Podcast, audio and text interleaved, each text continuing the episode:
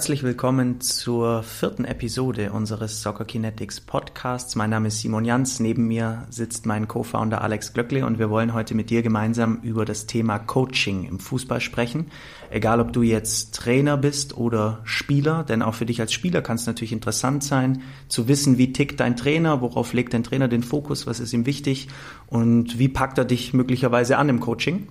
Und dementsprechend freue ich mich, Alex, jetzt auf diese aus meiner Sicht sehr, sehr wichtige Folge, denn Coaching ist so die Brücke zum Spieler irgendwo und deswegen würde ich dich gerne mal fragen, was denn einen guten Coach für dich ausmacht.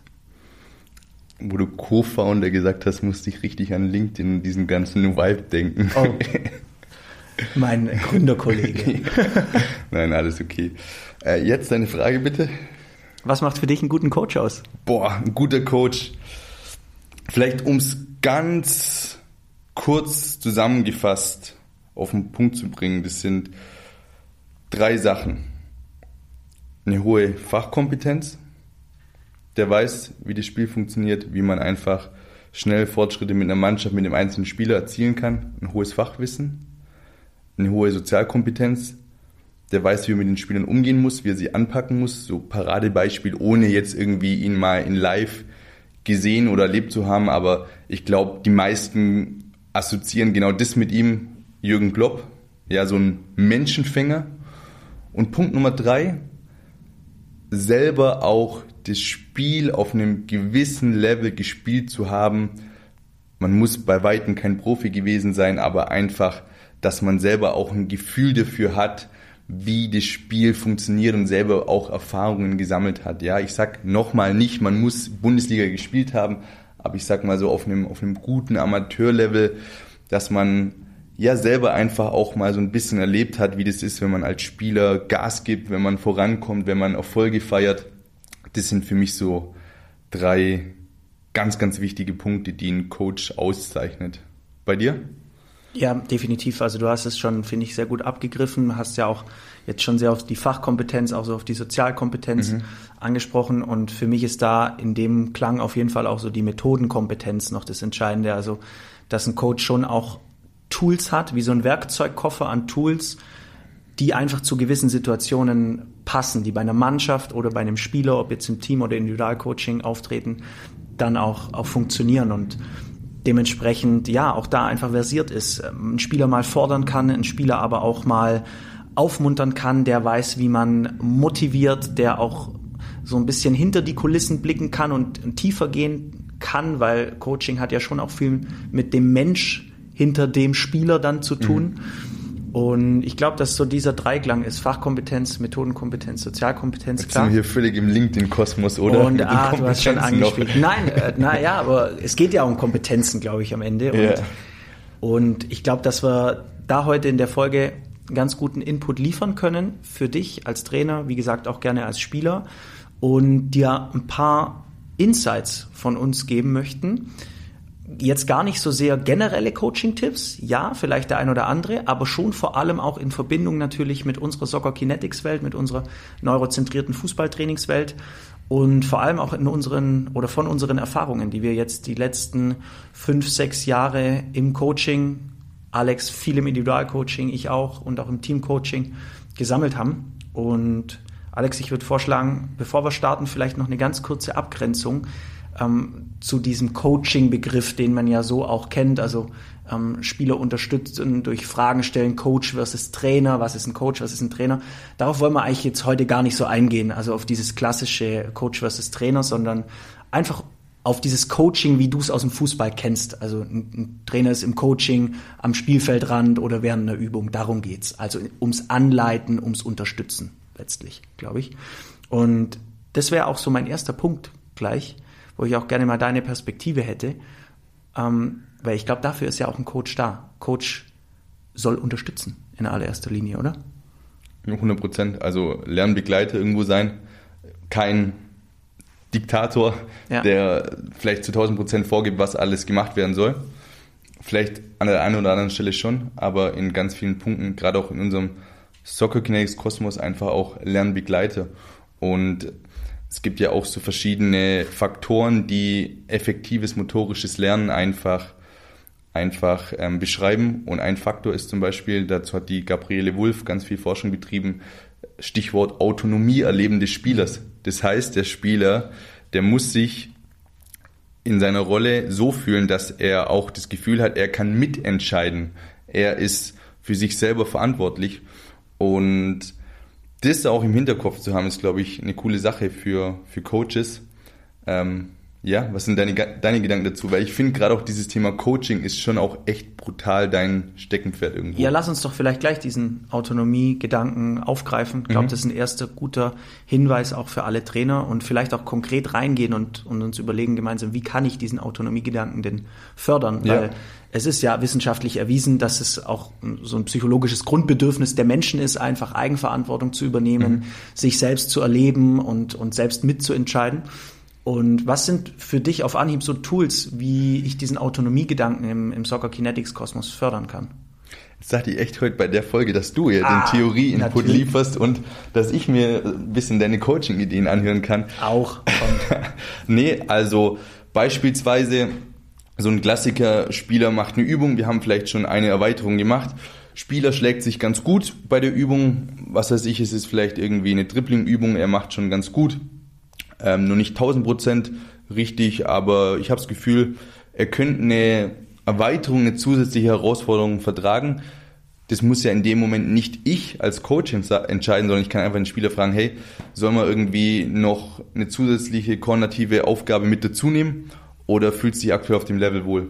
Ja, genau, ganz einfache Möglichkeit, sehe ich auch so. Da ist es interessant, manchmal vielleicht mit dem Spieler dann auch gemeinsam zu entscheiden, weil ich glaube, der Spieler hat vielleicht nicht immer die richtige Wahrnehmung von sich, traut sich vielleicht die nächste Stufe nicht zu, obwohl er sie gehen könnte. Also das ist vielleicht dann auch eher so ein Dialog manchmal, wenn er jetzt die aus deiner Coaching-Sicht nicht richtige Entscheidung trifft. Wo man ihn aber vor allem auch immer mit reinnehmen kann, ist dann vielleicht auch in der Art der Erweiterung. Also ihn dann zu fragen, hey, wie könnte man diese Übung denn jetzt noch erweitern, gerade mit Spielern, wo man vielleicht schon länger gearbeitet hat, die so langsam auch verstanden haben, wie Soccer Kinetics funktioniert und was so die Dimensionen sind.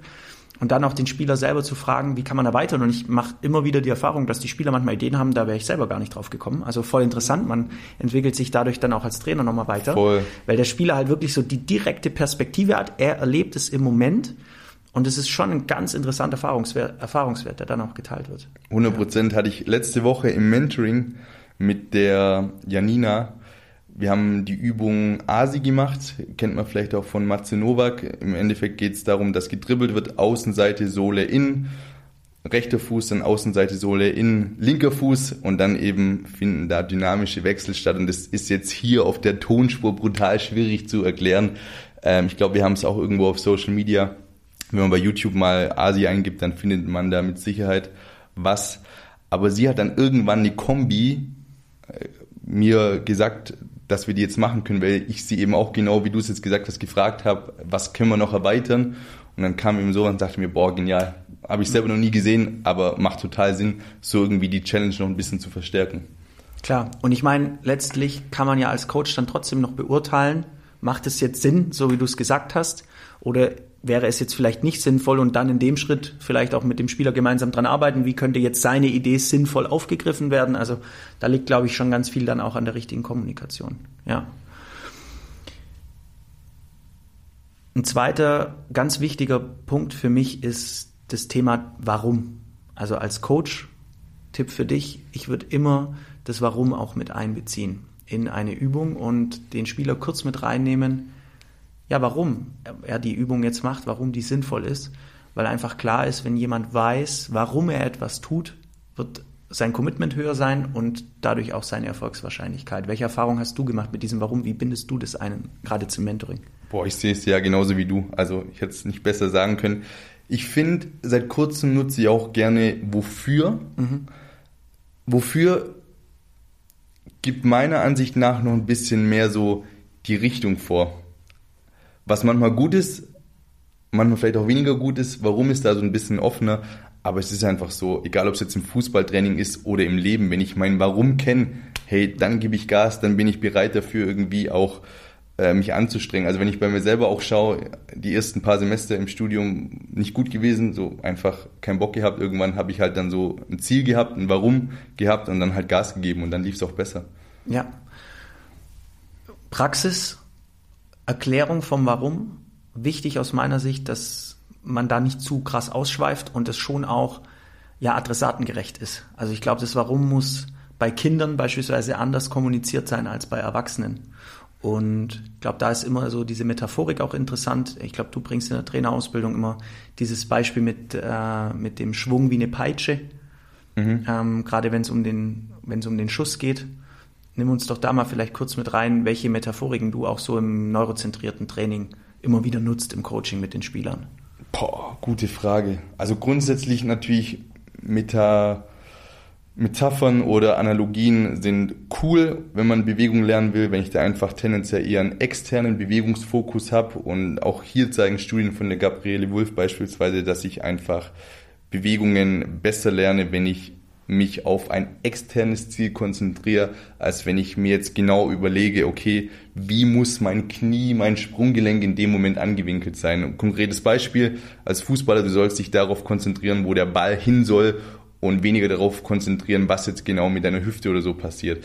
Das können dann so Sachen sein, wie beispielsweise bei einem bei einem Sprint, dass man sagt, okay, stell dir vor, dass du den Boden unter dir wie so ein Teppich nach hinten wegtreibst beim Antritt beispielsweise. So was Simples kann das sein. Oder, ja, wie du es auch gesagt hast, stell dir einfach vor, wenn du, wenn du einen Schuss machst, dass der, der Schuss soll da hingehen und deine Bewegung ist einfach vom, vom Zug her wie so eine Peitsche. Mhm. Wenn jetzt hier ein Trainer zuhört und sich denkt, ja, perfekt, ähm, stimmt, ich wollte jetzt auch mal mit neurozentriertem Training loslegen und meine Spieler so mit reinnehmen in das Thema. Und jetzt steht er vor seiner Mannschaft und will erklären, warum jetzt Soccer Kinetics Training. Wie würdest du das einer Mannschaft erklären? Kommt drauf an. Also ist jetzt so die typische Anwaltsantwort. Aber es hängt davon ab, ob das jetzt eben Kinder sind, ob das Jugendspieler sind, ob das Erwachsene sind, ob die vielleicht schon so ein bisschen mit dem Thema sich auseinandergesetzt haben. Also mhm. ich finde es. Okay, sagen wir mal keine Vorerfahrung und U19. Okay. Leistungsniveau? Oberliga. Okay. Gut, die würde ich kurz abholen und sagen, dass wir heute vor allem den Kopf in den Mittelpunkt oder das Gehirn in den Mittelpunkt stellen, dass wir heute das Ziel haben, vor allem die Handlungsständigkeit zu verbessern, wenn es jetzt dann tatsächlich irgendwie passt oder die Wahrnehmung und wir Techniktraining heute machen, aber ganz anders, ähm, damit ihr heute wirklich mal komplett überfordert werdet, dass es am Wochenende easy von der Hand geht. Und ich bitte euch da drauf, äh, ich, oder ich bitte euch einfach, euch mal darauf heute einzulassen. Es wird brutal geil. Und ich glaube, in dem Moment, wenn ich selber auch von der Sache brutal überzeugt bin und dafür brenne, ist es fast, fast egal, was ich sage. Mhm. Und das Training an sich kann mir erzählen, wer will, aber das ist ja einfach auch geil, der einfach den Hunger hat, sich auch verbessern zu wollen. Also ich sag, wenn ein Spieler keine Lust hat, sich mit zu verbessern, der soll nicht zu Soccer Kinetics kommen. Der ist, der ist komplett falsch. Also der wird keinen Spaß haben, weil wir ihn einfach zu sehr stressen, weil wir ihn auseinandernehmen wollen auf eine positive Weise, dass er danach seine beste Version irgendwie wird. Aber die sich verbessern wollen, die sind bei uns äh, genau richtig und die feiern das. Ähm, ja, so will ich das angehen. Nicht großartig um heißen Brei herumreden, ähm, sondern vielleicht auch ganz viel dann auch schnell in die Umsetzung gehen lassen reflektieren, wie war's, was war gut, was war schlecht, vielleicht dann auch auf offene Fragen von den Spielern eingehen, vielleicht irgendwie auch am Anfang kurz ein Bild irgendwie zeigen von dem Serge Gnabry, der irgendwie mit Augenklappe zu sehen ist und nur mal zu sagen, hey, das machen hier die Jungs vom FC Bayern München auch, das machen wir heute auch.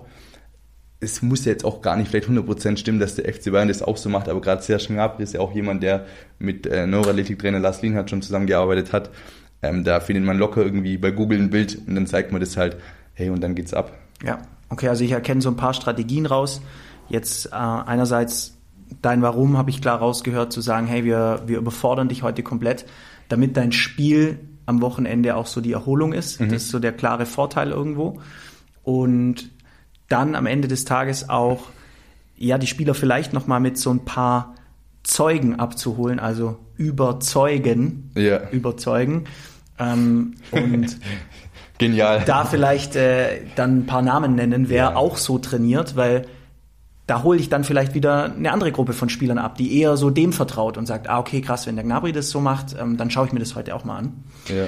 Und da sind schon zwei wesentliche Strategien drin und du merkst jetzt auch als Hörer kurz und knapp, also gar nicht groß jetzt in die Theorie ausbrechen oder da einen riesen Umweg fahren. Man kann natürlich kurz dann auch, wenn man im Doing ist, äh, in der Reflexion ist, ein paar Vorteile nennen vielleicht oder ein paar Erfahrungswerte und dann so eine Brücke zu den Vorteilen schlagen aber behalt's wirklich so bei, bei einer kurzen, knappen Kommunikation und geh dann in die Umsetzung. Das ist ein klarer Tipp auf jeden Fall im Coaching.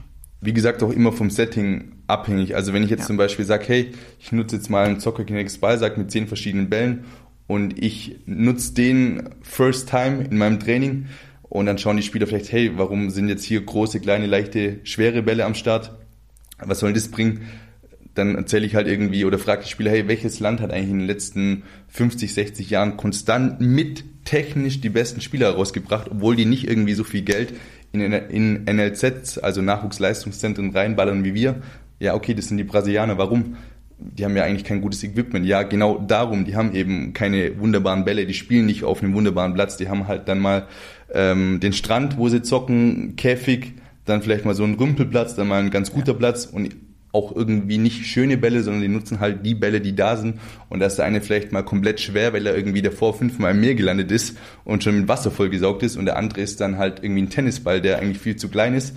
Aber wenn ich irgendwie mit einem Tennisball arbeiten kann, hey, easy going, wenn es dann ein Fünfer oder ein Vierer ist. Ja, genau. Also und dann, das höre ich jetzt da wieder raus, vielleicht eher über Geschichten auch arbeiten. Mhm. Also wenn ich dann mal weiter aushole, dann ja einfach in eine bisschen kreativere Ausführung gehen, weil ich meine, eine Geschichte, jeder liebt gute Geschichten. Storytelling, und Genau, du, du catchst einfach die Spieler damit. Und es muss ja gar keine eigene Geschichte sein, so wie jetzt Alex gerade auch die Brasilianer-Geschichte genommen hat. Ähm, und ich meine. Und ich bin kein Brasilianer. Ja, und, und komm da auch gerne auf uns zu. Also wenn du jetzt ein spezifisches Thema einführen möchtest bei dir im Team, dann komm gerne auf uns zu und, und frag einfach mal, hey, was, wie macht ihr das? Was nutzt ihr dafür und warum? Oder werd selber kreativ. Hier Trainingsprinzip Nummer eins aus der letzten Folge. Und ich glaube, dann hast du einen ganz guten Draht auf jeden Fall zu den Spielern, zu diesem Thema. Du hast gerade schon Reflexion angesprochen, einmal als Schlagwort. Das wäre auch so mein nächstes Thema im Coaching. Was ich brutal wichtig finde, was du sicherlich im Mentoring auch viel nutzt, ähm, im, im Einzelcoaching allgemein, wirklich nach den Übungen mit den Spielern auch darüber zu sprechen. Und auch vielleicht nach dem Training nochmal mit den Spielern gemeinsam das Training auch zusammenzufassen. Ich glaube, da steckt ganz viel drin. Und es ist gleichzeitig einfach eine super einfache Pausengestaltung, wo man vielleicht eh kurz runterkommt, ein paar Minuten braucht. Was sind so deine Lieblingsreflexionsfragen? Oh, Simon, da fängst du jetzt mal bitte an, weil das ist, das ist brutal dein Steckenpferd. Und ich weiß auch immer in der Trainerausbildung, du kriegst da auch immer so oder sagst da immer so coole Impuls oder gibst den Trainern so coole Impulse weiter. Deswegen fang bitte du da mal an. Okay. Also ich finde, es ist, ja, da, da bist du brutal stark. Alles gut. Mm, also was, was ich immer versuche in der Reflexion ist, mir so eine Waage vor Augen zu halten auch und zu schauen, welche Fragen zielen jetzt eher darauf ab, den Spieler zu stärken mhm. und welche Fragen zielen eher darauf ab, den Spieler zu fordern oder eben ja mit, mit einer unbequemen Wahrheit in die Interaktion zu bringen. Das ist schon, schon mal so ein Grundprinzip für mich in der Reflexion. Also heißt umgekehrt gesagt, ich stelle nicht nur Fragen, die ihn auf ähm, Wolke 7 bringen und ich stelle aber auch im Gegenteil nicht nur Fragen, die ihn runterziehen. Also mhm. nach dem Motto, was hast du jetzt schlecht gemacht? Was ist deine größte Schwäche, die sich gerade offenbart hat? So die Nummer und auch nicht das Gegenteil, sondern da einfach eine Waage. Stichwort Sozialkompetenz. Ja, genau, du hast es vorhin angesprochen. Und so super starke Fragen für mich sind, welche, welche Herausforderung hat jetzt gerade zu diesem Ergebnis geführt? Beispielsweise, wenn er ähm, jetzt eine Fehlerquote von 50, 60 Prozent hat. So, was ist deine größte Herausforderung jetzt gerade gewesen in der Übung? Dass er selber nochmal drüber nachdenkt und dann sagt, ja, boah, ich habe es nicht geschafft, gleichzeitig das und das zu machen. So. Und andersrum aber auch mal zu fragen, welche Stärke hat jetzt gerade zu deinem Erfolg geführt? Zum Beispiel. Oder klar, ganz banal, was war gut, was war schlecht? Also habe ich in der vorherigen Folge auch schon gesagt, die Dinge nicht verkomplizieren. Ja, unnötig. Genau, es ja. können manchmal auch ganz einfache, prägnante Fragen sein. Ähm, und, und das sind so, ja, zwei bis vier sehr starke Fragen, die man in der Reflexion schon mal nutzen kann. Wirklich ganz einfach. Das Wichtige an der Stelle ist, glaube ich, es einfach zu tun. Und wir sind Wissensgiganten, aber Umsetzungsdilettanten ist so ein Satz, der mich brutal prägt. Also einfach auch dann sich Gedanken machen, aber dann nicht zögern, oh, ist es jetzt das Richtige, sondern einfach mal machen. Ja, ausprobieren. Und dann siehst du ja auch die Response vom, vom Spieler und dann wirst du automatisch auch besser irgendwie da gezielte Reflexionsfragen zu stellen. Dass ja. du dir vielleicht davor mal zwei Minuten Zeit nimmst, ist klar, aber ja. machen. Genau. Und jetzt vielleicht noch so ein paar Praxishacks auch. Einmal Rhetorik finde ich ganz wichtig in der Reflexion. Also wirklich als Coach auch bewusst Pausen zu setzen. Wie meinst du das jetzt? Na, wenn ich eine Frage stelle mhm. in der Reflexion, zum Beispiel, wo war heute deine größte Herausforderung? Mhm. Dann wirklich auch eine Pause zu machen und nicht nochmal drei Anschlussfragen zu stellen, dass ja. der Spieler quasi gar nicht mehr weiß, auf was soll ich jetzt eigentlich antworten. Nicht so Kettenfragen und genau. auch mal in der Lage sein, dass ich mal zehn Sekunden meinem Gegenüber Zeit gebe, bevor er antwortet. Exakt, ja. richtig. Und ihn darüber auch aufklären und sagen, hey, denk ruhig kurz drüber nach, muss mhm. gar nicht wie aus der Pistole geschossen kommen. Also Rhetorik nochmal ein ganz wichtiger Punkt auch. Und Zweiter Hack, nochmal das Thema Reminder. Einfach, wenn du jetzt als Coach noch nicht so vertraut damit bist und dann nach dem Training wieder feststellst, ah, verdammt, ich wollte heute ein paar Fragen stellen, ich habe es irgendwie immer wieder vergessen, sich so einen Reminder, so einen Anker auf den Platz zu setzen. Das kann zum Beispiel eine bestimmte Werbebande zu sein, äh, Werbebande sein, wo ich einfach mir im Kopf eine Brücke baue und so mental verankere, immer wenn ich diese Bande sehe, denke ich an Reflexion. Und dann wirst du automatisch drei, vier Mal Geil. während dem Training vielleicht hingucken und wirst dich erinnern, ah, okay, das ist die Soccer Kinetics Bande und jetzt, ah, stimmt, nächste Pause mache ich eine kleine Reflexion. Und ja, ich glaube, so kannst du auf jeden Fall mal cool reinstarten bei diesem Unterthema. Mhm. Ja. Was ich auch noch gerne nutze, ein Impuls noch von mir, gerade wenn es vielleicht auch so ein bisschen Übungen sind, die vermeintlich auf den ersten Blick ein bisschen weiter weg vom klassischen Mannschaftstraining oder Individualtraining sind, dass ich weil wir jetzt auch davor kurz das Thema hatten, Aufklärung der Spieler vorm Training kann ich machen. Ich kann aber dann auch einfach nach der Übung mal reflektieren, hey, warum haben wir das jetzt eigentlich gemacht? Was hat das mit Fußball zu tun? Yes. Und ich sag mal, wenn du schon weißt, dass der Spieler dir vertraut, von dem Training irgendwie überzeugt ist, dann äh, finden die auch ja coole Erklärungen, jetzt vielleicht nicht irgendwie so wissenschaftlich formuliert oder so 1000 Prozent exakt, aber die verstehen schon irgendwie, dass es beispielsweise dann auch wichtig ist, wenn ich jetzt hier eine Übung mache, wo ich irgendwie auch gleichzeitig geistig gefordert bin, dass ich eben Spielern auch schnell in der Lage bin, gute Entscheidungen zu treffen mit Ball. Ja, und ich glaube, dass diese Reflexion auch wichtig ist im Soccer Kinetics Training, weil wir die Spieler abholen müssen beim Thema Überforderung. Wir können sie da nicht allein lassen, auch nicht mit der Erwartungshaltung. Irgendwie, ähm, Spieler hat ja immer einen Anspruch, alles richtig zu machen. Und ähm, muss ich ihn schon abholen. Vielleicht mhm. davor, mit dem Warum auch. Warum mhm. trainieren wir jetzt so? Mhm. Aber vielleicht auch danach in der Reflexion. Mhm. Ja. Vielleicht abschließend in der Folge nochmal so ein paar Quick-Tipps für dich, auch fürs Coaching. Lass deine Spieler gerne auch mal bewusst reinrasseln als Coach und fang vielleicht wirklich mal, Alex hat es vorhin gesagt, schnell an, komm schnell in die Umsetzung und bring sie wirklich mal vielleicht auch unkommuniziert in diesen Überforderungsmodus und hol sie dann danach ab. So, was haben wir gerade gemacht? Was hast du gerade erlebt? Wie hast du dich gefühlt? Also mal bewusst auch damit zu spielen, gerade mit Spielern, die du vielleicht schon länger kennst auch. Ähm, und ja, da wirklich mal die Spieler auch bewusst reinrasseln zu lassen in was, um sie danach dann aufzuklären. Finde ich immer gut. Hat einfach einen Aha-Effekt. Wie gesagt, würde ich aber nur machen, wenn dein Vertrauen zum Spieler schon da ist, auf jeden Fall. Dann als Coach für mich auch gerade im neurozentrierten Kontext immer wichtig, Gegenpol sein. Das heißt, wenn du merkst, der Spieler ist jetzt gerade einfach während der Übung ein bisschen down, er braucht deine Unterstützung so in die motivierende Richtung, dann gib ihm die. Wenn du merkst, der Spieler ist jetzt vielleicht oder die Mannschaft ist jetzt gerade auch sehr, sehr euphorisch und, und ist voll drin, dann halt dich eher zurück. Also versuch da immer so ein bisschen Gegenpol zu sein zu dem, was du gerade siehst, um, um einfach in ein Gleichgewicht, in den Flow eher reinzuführen. Denn denk dran, als Coach bist du primär einfach Unterstützer. Und ich finde, das ist so das Wichtigste vielleicht am Ende nochmal, sich wirklich vor allem mal bewusst zu machen, wofür coache ich eigentlich? Also was will ich mit dem Coaching eigentlich erreichen? Und ich finde, als Trainer, also so geht's mir oder ging es mir auch oft jetzt in den letzten sechs Jahren, als ich Teamcoach war, man coacht einfach mal so drauf los und fragt sich eigentlich selber gar nicht, warum coache ich eigentlich? Also was will ich was will ich bei dem Spieler gerade erzeugen? Will ich ihn motivieren? Will ich ihn entspannen? Will ich ihm Tipps geben? Was ist meine Intention gerade? Und daraufhin auch dann sein Wording und sein Coaching anzupassen. Ich finde, das macht man, also so geht es mir zumindest, vielleicht geht es dir als Hörer auch so. Alex, hätte ich auch gerne deine Meinung gleich noch. Ich finde, das macht man sich oft viel zu wenig selber bewusst. Boah, ja, also waren richtig geile Tipps. 100 Prozent. Und ja, kann ich unterstreichen auf jeden Fall. Ich glaube, das ist aber auch was, wo mit der Erfahrung dann einfach ja. kommt. Also, wie du es jetzt ja auch zwischen den Zeilen gesagt hast, im ersten Jahr hast du auch noch nicht so viel drüber nachgedacht, sondern hast einfach auch mal viel gemacht. Und dann, ja, du merkst es einfach anhand von den Reaktionen, anhand von den Erfolgen und Misserfolgen, was funktioniert und was funktioniert nicht. Ja, und ich habe letzte Saison mit Kyle Berger zusammenarbeiten dürfen, der war U19-Coach oder ist noch U19-Coach in Ulm. Und Was spielen die aktuell? Oberliga mhm. und er hat mir einen ganz guten Tipp auch gegeben, den ich cool fand. Er hat für sich so eine Ruhezone verankert im Kopf. Also so wie ich es vorher mit der Werbebande als Beispiel gegeben habe, so hat er für sich die Trainerbank als die Zone, also immer wenn er sitzt, kein Coaching. Und Spannend. also sich quasi selber nochmal zu erden an einem gewissen Punkt auf dem Platz, mhm. egal ob jetzt als Individualtrainer oder als Teamtrainer, also zu wissen, okay, wenn ich mich an diesen Platz begebe, dann fahre ich kurz runter als Coach selber. Dann gehe ich eher in die Beobachterrolle.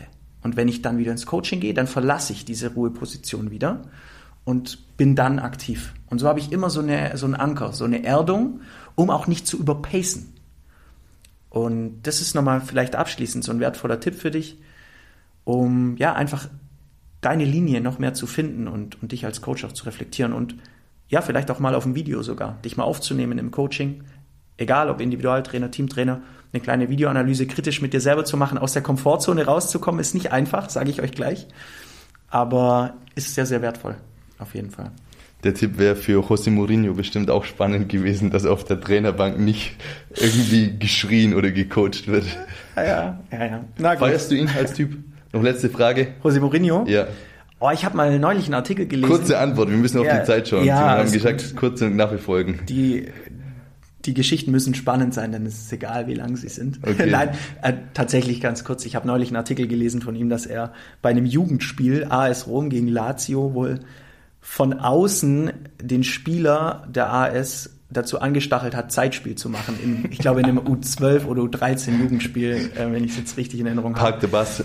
Ähm, also da von außen als Vorbild wohl grob unfair reingeschrien hat. Äh. Seither hat sich mein Bild von ihm ein bisschen gewandelt, so von diesem äh, Special One, ähm, kompetent und mystisch irgendwo. Okay. Also deswegen, ja, bin ich jetzt nicht sein allergrößter Fan, aber er hat auf jeden Fall natürlich viele Facetten, die, die sehr, sehr gut und sehr inspirierend auch sind. Ja. Ich habe die Doku gesehen, All or Nothing heißt, glaube ich, bei Prime, wo Tottenham Hotspur, Hotspurs begleitet wurde, wo er Coach war. Hammer, fand ich. Ja, okay, die kenne ich nicht, muss ich mir vielleicht mal anschauen, um mir noch ein ganzheitliches Bild zu machen. Aber generell finde ich es immer ein bisschen schwierig, über, über klar, Personen da zu urteilen. Klar. Ich meine, wir haben so, so einen kleinen Einblick. Ja. Aber das ist jetzt halt so das Erste, was mir in den Kopf kommt, wenn ja, ich an ihn denke. Ja. Ist jetzt vielleicht auch ein bisschen unfair. Ich meine, er ist sicherlich zu Recht da, wo er steht. Aber ja, ähm, ja genau, ganz interessant, auf jeden Fall. Machen wir einen Deckel drauf. Gut, machen wir einen Deckel drauf, liebe Hörer.